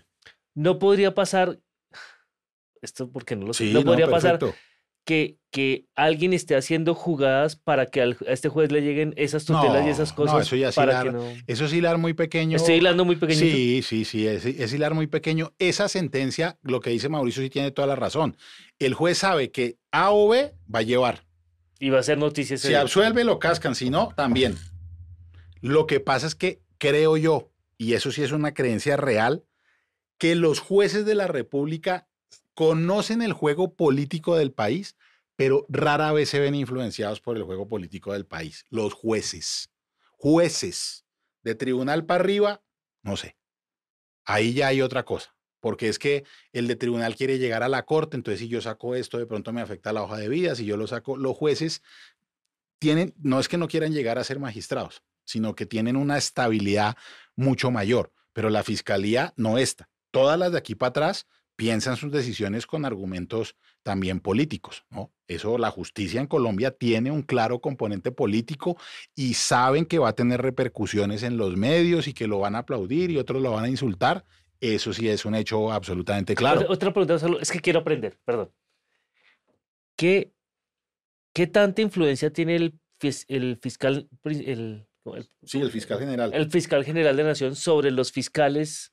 Que, eh, Mucha. ¿Mucha? O sea, Sí, él les dice, ustedes tienen que... No, no se atreve porque hay muchos fiscales que son de carrera y tal, pero, pero la fiscalía, la fiscalía tiene muchas maneras de mover los hilos. Ascender a un fiscal para que quitarle un proceso, trasladarlo, cambiar un proceso de Riohacha para Medellín, de Medellín para Bogotá. Eso en la fiscalía es posible en los términos de ley y el fiscal lo puede hacer. Hacerle eso a un juez es muy difícil. Iván, está, está buenísimo lo que, lo que está haciendo Germán, porque, porque sin duda usted, usted también es, debe ser un gran maestro, supongo, eh, eh, académicamente hablando. Eh, voy, voy- voy a, voy a alejarme de un poquito porque es que de verdad, si no, no vamos a durar aquí seis días. Yo creo que usted me haga un favor, a mí, a mí, en, con proyección a quizás millones de personas que quieren oír lo mismo. Hágame el favor y le explica a quien quiera que sea qué es lo grave de los falsos positivos. Uy, no. Es- Eso es gravísimo. Eh, El, el tema de los, de los falsos positivos, yo creo que un gran error también fue politizarlo. Es decir, claro que eh, eh, eso, esa pregunta de quién dio la orden y afectar la imagen de un presidente, etcétera, eso es una cosa muy válida. Pero usted imagínese que la institucionalidad en la que usted tiene que tener confianza de su protección, como es el ejército, resulte matando personas inocentes y hacerlas pasar por guerrillero. Entonces la gente, la gente pregunta, ¿por qué aquí se ha perdido el respeto un poco a la institucionalidad militar y de policía? Pues la respuesta es los falsos positivos. Porque la gente lo que ve hoy el ejército no me cuida. Este señor lo que hacía cualquiera. Este señor que está ahí parado con un fusil era de los que cogía al campesino y se lo llevaba y lo mataba pa- para un día de fiesta o para, o para generar una, eh, eh, una recompensa o un bono o lo que sea. Y toda la trampa que significaba mover el cuerpo, ponerle un fusil, ponerle un uniforme. Entonces, primero, eh, terrible eh, desde el punto de vista institucional para la creencia en el ciudadano y también para el militar que toda la vida respetó la ley. Entonces, es absolutamente grave que en un país donde el ejército y la policía que deben cuidar a los ciudadanos se hubieran dedicado a matar ciudadanos absolutamente inocentes. Y la pelea de la cifra es absolutamente ridícula. Cuando yo veo en redes que alguien dice, no, es que no fueron 6 mil, sino 2 mil. Igual. Y entonces eso es, es que uno es grave, porque es la institucionalidad, es supremamente grave lo que pasó en el país.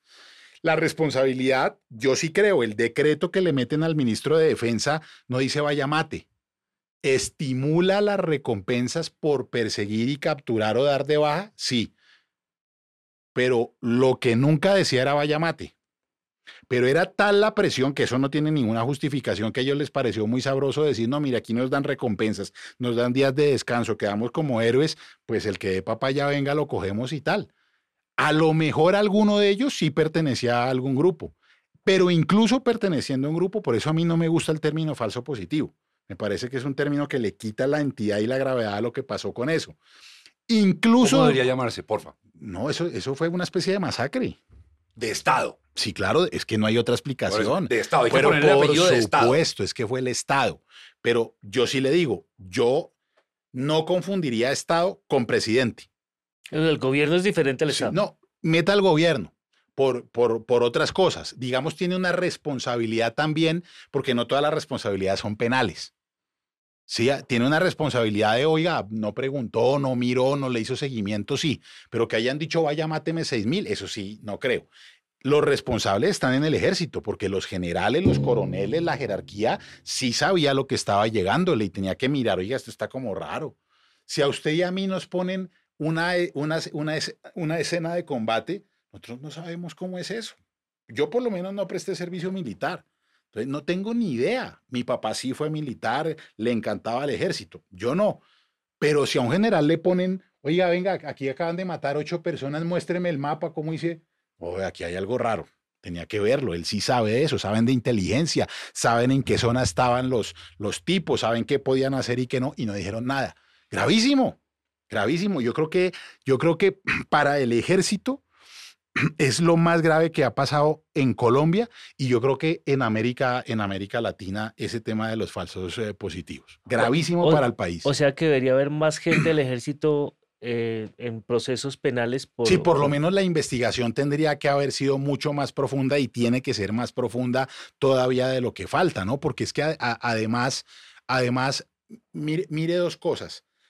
La gente dice, pero bueno, eh, ¿por qué le interesa después de 20 años tener la certeza de que no está desaparecido sino muerto? Porque una mamá o un papá, hasta que no vea que su hijo está muerto, tiene la esperanza de que va a entrar por la puerta de la casa.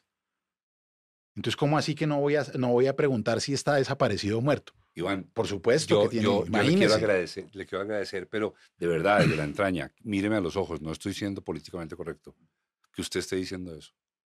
Porque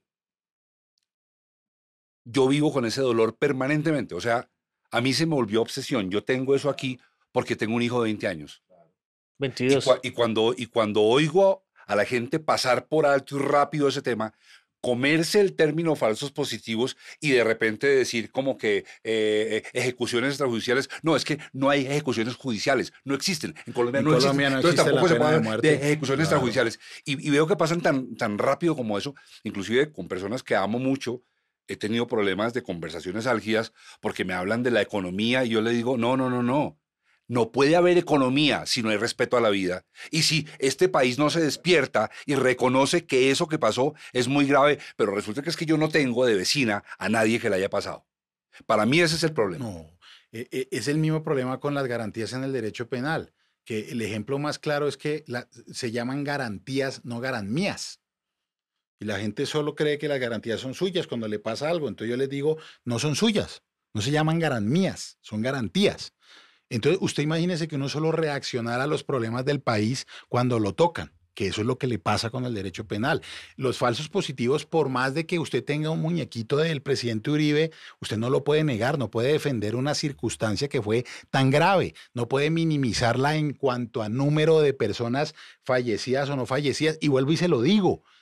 Una, usted puede mañana decirme, ese señor era guerrillero y se lo merecía. No, señor. Ni siquiera. Ni siquiera. Ese O sea, señor de pronto tenía por que, a ese señor tenían que capturarlo y llevarlo a autoridad y hacerle un debido proceso, no pegarle un tiro y presentarlo que fue en combate cuando realmente en combate no fue.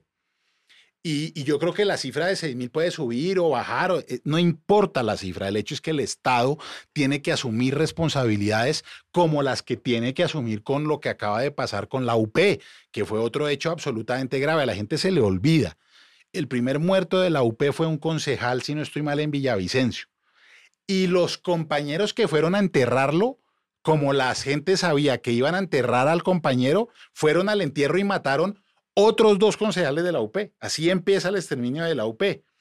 El discurso y lo que yo sí creo es que no ha habido paridad frente al otro lado, pero en eso ha fallado un poco eh, el tema legislativo, etcétera. ¿Cómo Ah, así paridad Sí, en, el sentido, le, le pongo un ejemplo muy claro. En Palacio de Justicia los únicos que resultaron con cárcel y jodidos fueron los militares. Otros de los partícipes son, fueron senadores por el Centro Democrático y otro es presidente de la República. Y no pasó nada. Vale, es la regla de juego. Pero entonces lo que yo digo ahí es la situación debería ser igual. Ahorita todo el mundo pide cárcel para Arias Cabrales. No, ese señor que la retoma, que mató. ¿Dónde está la paridad? Pero, ¿Cuál es la diferencia? Ahí voy antes de que me, de que me salga. Claro, siempre lo voy a decir. Entre usted más pertenezca al Estado, mayor debe ser su responsabilidad porque usted tiene todas las herramientas del Estado y no puede buscar la justicia propia y evadir la ley porque usted tiene una investidura. Eso lo tengo absolutamente, absolutamente claro. Eh, a mí, vea que últimamente, esto también es la primera vez que lo voy a confesar. Hay un muchacho del Quindío, que el papá era del M19, se me olvida el nombre, qué pena, por ahí no escribimos en Twitter, es amigo de Twitter, no lo conozco, y puse un trino de, de Petro, le decía, mire, a mí Petro me parece inteligente, el presidente Petro, pero a mí me molesta que no haya ni reconocido verdad, ni indemnizado. Eso es lo que me molesta de él. Pero, ¿sabe qué me dijo? porque ¿Sabe qué me dijo el tipo? Me dejó calladito y me ha hecho reflexionar mucho. Todavía estoy reflexionando, porque me escribió por el privado y me dijo, doctor Cancino, eran las reglas de juego en ese momento. Y él se acogió a las reglas de juego. Entonces usted no le puede pedir hoy que haga lo que en ese momento no era. Y me ha hecho reflexionar. Lo que es que yo tengo tan interiorizado eso que me ha costado, pero yo no soy yo no soy ni terco ni tonto, lo he reflexionado y estoy a punto de darle la razón.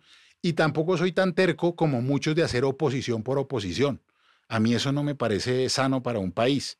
Un país tan polarizado lo que necesita es que las personas que tenemos algún estudio le bajemos un poquitico al, al lenguaje. Por eso esa, esa, esa crítica que le hacen al tipo, eh, por ejemplo, a mí no me gusta, también es la primera vez que lo voy a decir público, Polo Polo.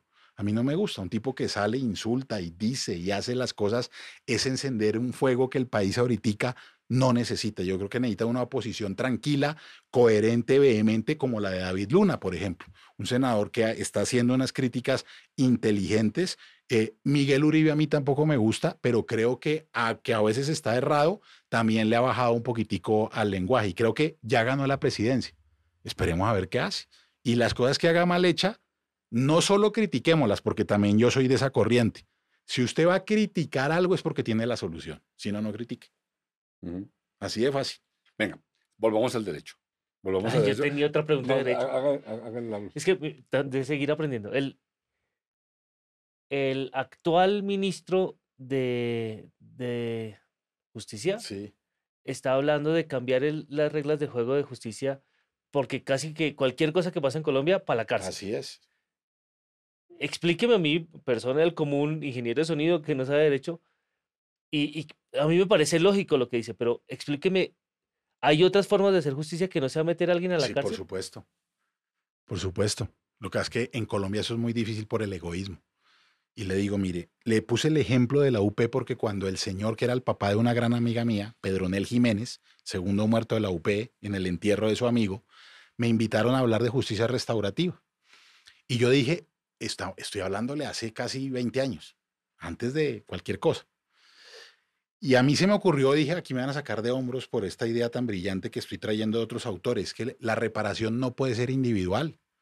La reparación en Colombia debe ser colectiva porque somos más de 6 millones de víctimas. Entonces, ¿a quién, qué les vamos a dar? ¿10 pesos a cada uno? No, la reparación tiene que ser hospitales, colegios, parques, cosa que le sirva a toda la comunidad pues nadie me aplaudió. Yo estaba y a la salida me echaron fue la madre, usted que es huevón, ¿cómo así que reparación colectiva? Yo quiero mi millón de pesos, mis dos millones. Entonces la gente confunde reparación con plata y justicia con cárcel. O sea que la reparación puede ser, por ejemplo, pedirle a los Pedir perdón. que mire, hay personas que lo único que necesitan es que les pidan perdón. Yo le aseguro que viendo al tema de los falsos positivos, lo que, las, lo que la persona necesita que le digan es, lo siento, no que se lo explique porque no tiene explicación válida, no existe explicación válida. Lo siento, entiendo su dolor y la gente con eso mucha queda contenta. Lo mismo la gente va, va, va entendiendo y va aterrizando a que se da cuenta que la cárcel a lo mejor no, no es el fundamento. Yo tuve un caso muy bonito, digo bonito dentro de la tragedia porque se, se solucionó. Un caso muy famoso de un hombre de familias muy, muy ricas de Cali, salía de la pradera Potosí, atropelló y mató a tres motociclistas, dejó otro herido. Yo lo, yo lo defendía a él. Y en la negociación, eh, la gente empezaba, no, 20 años de cárcel. Al final fueron 5 en domiciliaria, no en la cárcel. Y las familias entendieron. ¿Sabe cuál fue el momento más bonito de, de esa situación? Un muchacho que tenía 16 años, sus dos padres murieron y dijeron, listo, usted nos va a dar una plata. Pero mis papás me hubieran mantenido, mantenido en el buen sentido que me hubieran dado, aunque sea una galleta tal. Y con el fiscal, un tipo muy abierto, dijimos, este caso tenemos que solucionarlo. Y mi cliente era consciente. Afortunadamente, eso tampoco lo puede hacer todo el mundo, tenía empresas de la familia. Era Varela Bellini, de Cali. ¿Sabe cómo se, se, hizo con el muchacho? Le dijo, mire, le pido perdón, voy a pagar cinco años, pero además le digo otra cosa. Le voy a dar un contrato en una de las empresas de mi familia y usted empieza en este cargo porque ahí le toca. Si después quiere seguir, perfecto lo voy ascendiendo y si usted quiere irse, pero le voy a dar su remuneración. Una oportunidad al menos. Claro, laboral, porque es que usted también, usted le da 200 millones a un muchacho de 16 años, a los 20 no tiene un solo peso. Y, está él decía, de tenis, no, y él decía, ¿y mis papás qué? ¿Me hubieran ayudado? Seguro sí, y usted me quitó mis papás. Entonces mi cliente también entendió y le, le dio lo, lo laboral. Entonces las figuras de reparación pueden ser individuales, colectivas, etc. Este proyecto de ley tiene muchas cosas buenas y sobre todo que no hay ningún premio, para hablar de premio, no voy a ser técnico, si usted no ha reparado a la víctima, incluido el Estado. Si usted tiene un delito contra la administración pública, tiene que haberlo pagado primero para obtener cualquiera de las cosas que propone el ministro. Eso suena bien. Iván, ¿por qué en, tus estudios, y me imagino que, le has metido mucho estudio a todo lo que compone la cultura penal colombiana como cultura, ¿Por qué? Y fíjate que nunca me ha hecho esa pregunta, me la hago aquí por primera vez. ¿Por qué los colombianos asociamos justicia con venganza? E, e, eso no, eso no es solo de Colombia, hay otros países que, se han, que, que han, han vuelto la pena efectiva. Y la pena efectiva ¿Qué es una pena efectiva? Sí, resocializar a la persona para mí es efectivo. O sea, uno de los cuando nos opusimos vehementemente a la prisión perpetua es porque la prisión perpetua no, de, no protege al menor. Lo que hace es coger un delincuente, levantar el tapete y meter el polvo de la y hasta que el tapete... No, no es que yo meto uno y ya no hay más delincuentes sexuales, no hay, voy a meter en el tapete mil, pero al menor no lo estoy protegiendo. A los menores los van a seguir violando. Hay que buscar maneras de protegerlos abajo, pero esto es de la cultura muy romana. Pan y circo. ¿Cuál, es la, ¿Cuál es la mejor manera para sentirse uno tranquilo? En teoría, la venganza, el ojo por ojo. Como yo ya no lo puedo matar, métalo preso y ojalá en las peores condiciones posibles. Este ministro, que además fue mi profesor, uno de mis grandes profesores eh, en el externado, lo que quiere transmitir es un, un tema de que la, la cárcel tiene que estar para ser efectiva, resocializar, pero indemnizar y rehabilitar a la víctima, ¿no es cierto? Eh, fíjese que, fíjese, fíjese que hay otra cosa muy importante que, que, hay que tener muy en cuenta porque a veces las personas no miran en, en los temas. Noriega. ¿El panameño? El panameño. Se lo llevan, Estados Unidos cumple pena, Francia cumple pena. Llega a Panamá y le meten 25 años. Al señor lo van a operar de la cabeza de un tumor que tiene. ¿Sabe qué hizo la justicia panameña sin que ningún panameño levantara la voz? le dijeron, señor, usted tiene una dignidad a pesar de lo grave, salga de la cárcel, haga la rehabilitación y cuando esté sano vuelve y entra. Eso es, en España se llama tercer grado lo que quiere hacer el ministro Osuna. Isabel Pantoja, la cantante, le tocó así por su tema de lavado. Cuando cumplen una parte de la pena, van volviendo a tener contacto con la sociedad. Entonces salen a las 8 de la mañana, aquí van a trabajar, en España pueden rascarse la barriga vuelve a las 8 de la noche y sigue, porque le garantiza al Estado que usted le va, le va dando la tranquilidad. Ah, claro, pues que en Colombia, en domiciliaria, entonces atraca un bus. Listo, atraca el bus, pues ya no puede salir en tercer grado. Ya queda revocada esa, esa, esa decisión. Pierde ese, claro, privilegio. Por, supuesto, lo tiene que perder.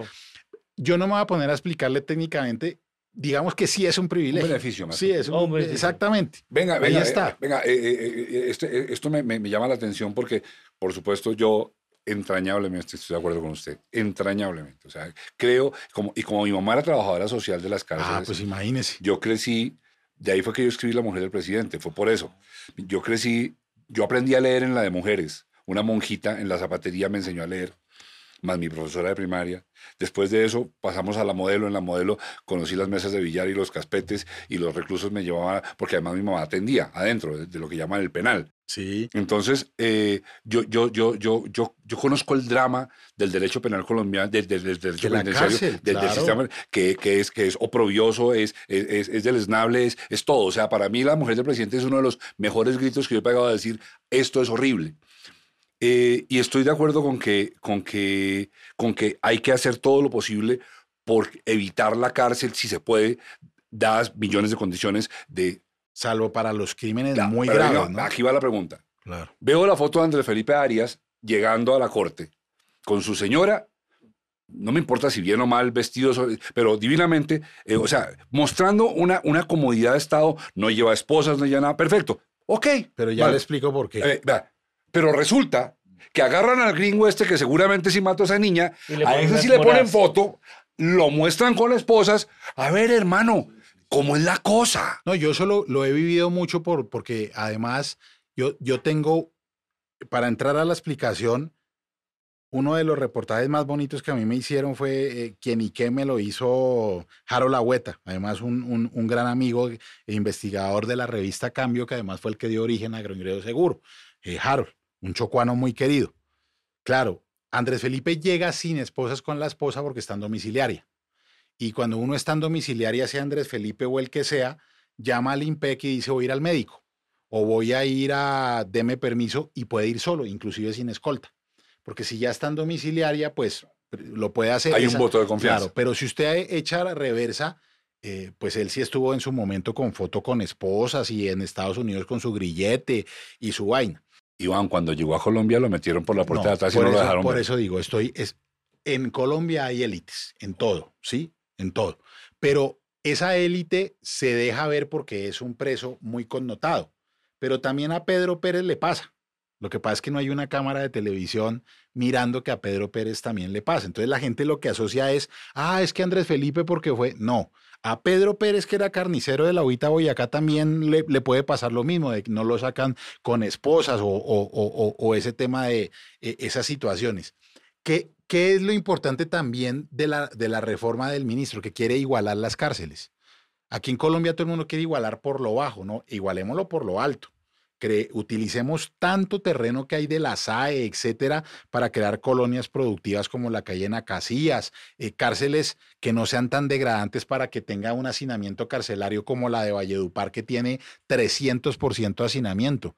aquí en Colombia hay gente que tiene que turnarse para dormir en el baño, ocho horas cada uno, y el otro parado o por ahí en el patio. Eso, eso, eso no es. Yo sí estoy de acuerdo en que las élites se tienen que acabar, pero no, no bajemos a todo el mundo. No, no, pongamos las peores condiciones. Este ministro lo que quiere es elevar también la dignidad de la persona privada de la libertad. Y eso, eh, eh, eh, si yo garantizo que una persona privada de la libertad va a tener tiempo de leer, de estudiar, no de generar resentimientos y odios, tengo la tranquilidad como ciudadano que ese señor, de 10 casos, 8 no salen a delinquir. Y eso ya es un triunfo. Yo no puedo decir 10 de 10 porque es imposible. Pero como están las cárceles hoy, al Estado le sale más caro y además son escuelas del crimen. Como lo que pasó un poco en El Salvador con las, con las maras. Eso ya me parece exagerado. Ese, eh, pues, pues, pero podríamos llegar a ese punto. ¿no? Sí, sí, lo que pasa es que Bukelele ya es una cosa de pucha que va. yo le digo Bukelele o del Bukelele. Sí, me parece hasta su, su peinado, su cosa. Bueno, Iván, ¿usted, usted qué, qué, siente cuando oye? Y, y, yo sé que, esta, que esta, esta pregunta va con con doble intención, la admito. Me muestro ya como cuando el árbitro, levanto las manos así, póngame la roja. Cuando oye de un colega la expresión de la ética no tiene nada que ver con el derecho. Sí, pero es que eso, eso yo no quiero defender a Abelardo porque además estoy impedido porque con Abelardo a mí me pasa que yo conozco a la persona, no al personaje. Abelardo es persona y es personaje. Y yo lo quiero mucho porque en, en cosas diferentes al... Esa amistad me ha costado además mucho. Yo lo, yo lo sé y pago el precio. Pero yo conozco a la persona en su entorno que no es su personaje. Y cuando él lo, cuando él lo explicó, se lo voy a explicar sin la, sin la mayor prosopopeya del mundo. Nosotros tenemos un artículo en la Constitución que es divino. Dice, todo el mundo tiene el libre derecho a la personalidad sin más límites que la ley y los derechos de los demás. Punto. ¿Sabe cómo dicen otras constituciones? La, la ley, los derechos de la moral, la, de los demás, la moral y las buenas costumbres. ¿Usted se imagina lo que puede hacer un Estado? Anular el libre desarrollo de la personalidad, porque dice, no, es que llevar el pelo largo en el colegio va en contra de la moral del colegio, cortes el pelo. A mí me pasó eso. Ah, bueno, listo. El actual secretario jurídico de la presidencia, Vladimir Fernández, tuvo una tutela en Neiva, Orquelejo Pita, de las primeras por eso. El colegio le quería hacer cortar su pelo, puso tutela por el libre desarrollo de la personalidad y se la ganó. No le tocó quitarse el pelo al actual secretario de la presidencia, compañero mío de la universidad también.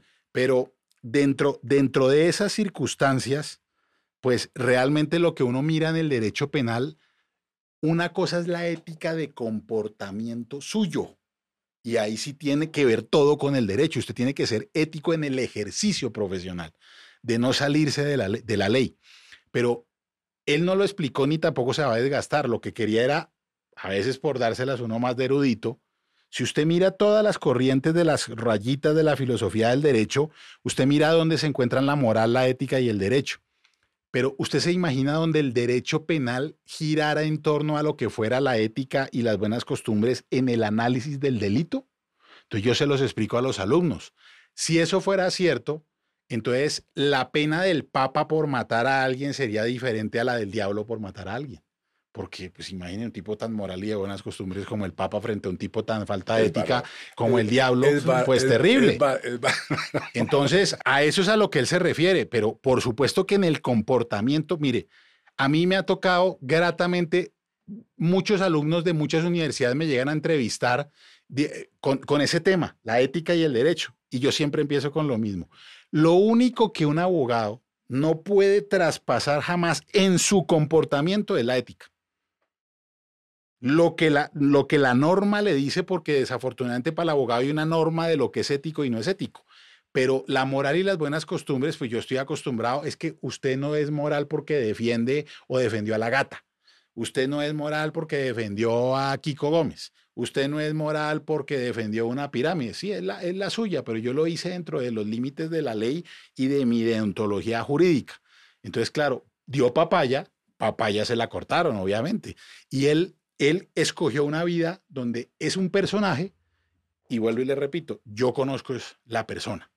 Entonces me queda difícil. ¿Y tiene los discos de él? Pero por supuesto, además. ¿Se los escucha en la casa? Le voy a contar una anécdota. En los cumpleaños me llama a cantarme el Happy Birthday a las 8 de la mañana. Pero, pero una cosa es que un amigo lo llame a cantar el Happy Birthday, otra es que usted tenga el disco y lo ponga en la casa para oírlo. Pero no, no, no lo, no lo oigo, pero por supuesto que cuando lo lanza siempre escucho el, porque le manda uno el mensajito y lo escucho. Y le quiero hacer otra propaganda, ya que ustedes dieron papaya. El ron defensor que sacó, espectacular. Yo no tomo. ¿El ron de Claro, pero cuando lo caté, el de 12 y el 18 años, un trago de primera categoría. Eh, eh, sí, parece que el tipo tiene un gusto para el trago. Y mire, yo, yo, yo sé que, que, tenemos que cerrar, pero de verdad no me quisiera. No, yo tampoco me quiero. No, me quisiera despedir. ¿Está pasando bueno? Claro. Y, venga, mire, eh, yo reconozco y, otra carta que pongo, y no me siento orgulloso de eso, es una cosa que reviso todos los días de mí, pero sé que tengo una tendencia a ser fundamentalista. ¿A qué me refiero con fundamentalista? Yo, por ejemplo, me distancio de manera vehemente de que en Colombia hayan hecho la vida de Pablo Escobar como se hizo. Uh, claro. Como se hizo. No porque se haya hecho, como se hizo. Y me parece que los que la hicieron tienen una gran deuda con Colombia porque nos marcaron una cicatriz muy difícil de borrar en el mundo entero y a esos personajes. Entonces, fíjese, pero, pero, si Mauro, ¿cuál, ¿la que se hizo en Colombia colombiana la o la, o la, o la, del patrón del mal? La que, la que protagonizó este muchacho. Andrés. Eh, y, claro, pero si vamos a hablar con los que la hicieron, ellos dirían exactamente lo que usted acaba de decir. Yo estoy haciendo un trabajo, yo no le estoy robando nada a nadie, yo no dije nada contra la ley, lo que dije, pues usted lo interpretó como quiso. Ok, pero entonces ahí, ahí, ahí va mi carta, yo soy fundamentalista. Entonces yo lo quiero, lo, quiero que usted se vaya de este podcast, en el cual además cuando cierre le va a hacer una gran confesión, una gran confesión a usted. Sí, señor. Quiero que se vaya de este podcast con esta inquietud. Y como ya sé que usted las inquietudes las vota, pues vote No, no, no, no, no, no las voto. Pero en verdad. No, no, que no me afectan, las Eso, interiorizo y las, y las Mire, debato conmigo, A claro. mí sí me parece que en Colombia hay que generar referentes muy claros de conducta. Estoy de acuerdo. Y creo que usted y ese señor de quien acabo de hablar, que a mí sí me cae regordo y yo no quiero oír sus discos, es, él- usted no, pero él sí es un muy mal ejemplo. No, no, mire, por eso le digo que yo no puedo opinar del, del personaje y la persona. Yo en eso no voy a debatir porque lo entiendo. Y frente a lo que usted me dice, yo he tenido debates porque además me, da risa porque la persona sí se, sí, sí se amarga conmigo. Le, le voy a contar tres casos. Yo ya ni me acuerdo por qué Margarita Rosa de Francisco me echó un trino. Esa señora la adoro, parece fabulosa. Y yo le contesté decentemente porque yo creo que siempre contesto con altura. Me la encontré hace poquito en el aeropuerto de Miami y yo la, la saludé, o sea, con, inmediatamente le cambió el rostro. O sea, yo, yo, yo digo, señora, se amarga conmigo que yo soy un pobre pendejo. Sí, sí mentí, yo eso lo dejo pasar. Eh, Benjumea, el actor Benjumea, es que se me olvida, Ernesto, un actor, el berraco, y un día me pone así como Solórzano hace poquito, es que los abogados que se ganan la vida, yo le contesté en una columna que dejé hace poco del diario de Occidente a Benjumea, muy bonita. No la voy a leer toda acá, pero más o menos lo que dice, le recapitulé. Le digo, oiga, usted se ha ganado la vida interpretando a Martín Sombra, a este otro, puro paraco y le pagan.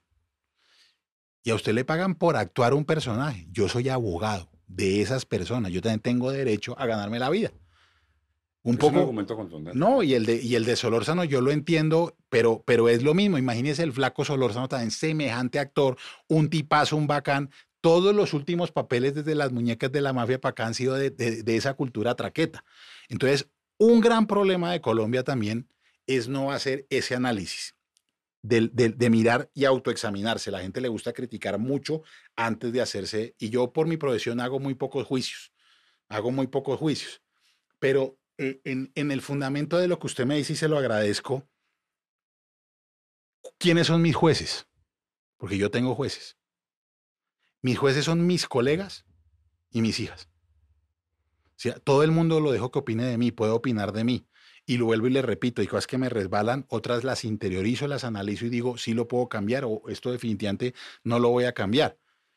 Pero lo de modelo a seguir el día, claro, hay muchos colegas que me critican y yo lo respeto. Pero el grueso de los abogados defensores, porque me lo dicen además por redes, públicamente, interno, y eso es lo que, me, lo que yo sí creo, y es mi juez. Yo soy un modelo a seguir, por vehemencia, por coherencia, por lo que sea. Para el común del ciudadano a lo mejor soy otra cosa, pero mi juez es ese, del, del modelo a seguir, y por eso yo duermo tranquilo, porque yo me preocupo cuando hago algo y algún colega me critica y se lo explico y él me contesta si estoy de acuerdo o no estoy de acuerdo y yo modifico mi conducta en, en algunas cosas, no porque la haya hecho contrario a lo que es, sino digo, sí, yo tengo que ser un referente, porque mi papá fue un referente. ¿Un referente de qué? Del abogado defensor. Esa- yo no soy referente ni como padre de familia, ni como estudiante, como abogado defensor. ¿Y mi nicho cuál es? Los abogados defensores y mis hijas. Por eso las explicaciones también se las doy a mis hijas que me han hecho, lo- los amigos de ella también muchas veces me dicen, pero tú cómo puedes defender a un culpable? Tú- Cuando les explico, puede que no salgan convencidas, pero entendieron el argumento. sí. Antes de hacerle la confesión que le voy a hacer para despedirnos, le voy a decir, mire, de lo que yo acuso a Álvaro Uribe Vélez, que no está en el Código Penal, porque en el Código Penal ya lo, ya lo acusaron suficiente, de lo que yo lo acuso es mucho más grave. ¿De qué lo acusa? Lo acuso de haber corrompido. A ver, en Colombia ha habido corrupción siempre. Eso no llegó con Álvaro Uribe. De lo que yo acuso a Álvaro Uribe es de que su política corrompió el pensamiento. Que ahí sí tenemos grandes problemas, porque descontaminar el pensamiento de dos generaciones que crecieron con la idea de que la ley es el obstáculo que yo debo saber evitar y si no lo puedo evitar lo cambio. Yo creo que eso lo vamos a pagar por centurias los colombianos. Por eso le digo, un tipo como usted, con esa cabeza, con esa dialéctica, con esos antepasados, de ejemplo, hombre. Pero es que ahí es No, donde... es que un tipo como Diego Cadena es grosero donde usted lo ponga. Pero usted también cayó en la trampa, porque es que vuelvo y le repito, yo nunca he votado, es decir, las, las políticas de, de Álvaro Uribe no, a mí yo no no estoy hablando de Uribe, no me enrede. No, usted, no, por eso, usted salga, pero- diga, salga y diga, mire, yo defiendo a Diego Cadena porque ese es mi trabajo, pero considero que no es un ser Ah, apreciable. No, no, no, no. Ah, No, y le voy a decir por qué, porque es que yo también conozco al ser humano. Ustedes ven también a Diego Cadena, al que pasan públicamente, y a lo mejor, a lo mejor, esa es la forma que él encuentra para enfrentar su problema. Esa es la persona. Cada persona encuentra su forma de enfrentar un problema. Sí, hay personas que se esconden, hay otras personas que se sonrojan. Él es un poco descarado.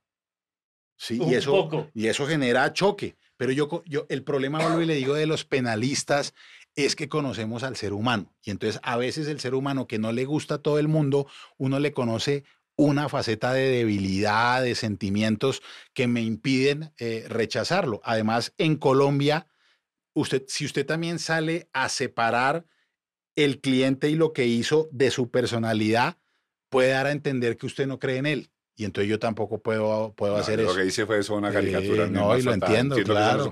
Mire, ¿Le no, vas a no, hacer la confesión? Sí, lo vas a hacer la confesión. ¿Puedo hacer un cortecito? Claro. ¿Voy a romper la cuarta pared? Claro. Momento Deadpool. Este es el momento de decirles que se suscriban, que nos sigan, que le den like, que compartan el video y, y nos vemos también en la próxima. Gracias, Ger. Ahí va la confesión. Mire, este podcast que nace de un ejercicio completamente íntimo, en una conversación con mi hijo, que si usted oye el podcast, espero, ahí por ahí. a ver si No, yo los he lo- escuchado, Lo cuento claro. cada rato. Ahorita me dice cuál escucha. No, No, solo, completo, solo el del Alice. Nace de eso. eh, luego, mi gran amigo de la música y de la banda que tenemos, como era Germán, se suma y, y hemos creado este espacio. Y entonces se suma Wilba, se suma Joshua, se suma Nicole, la empresa Valencia Producciones. Pero todo esto sigue siendo un, un núcleo mío de necesidad. Yo me estoy haciendo terapia, tengo 62 años y quiero creer que sí estoy siendo algo. Y estoy siendo muy sincero, no estoy echándole carreta. Yo, yo quería invitar a alguien de, de la otra orilla de mi, de mi ideología, aparentemente. Ahora no estoy tan seguro. Mire y verá, le estoy confesando cosas.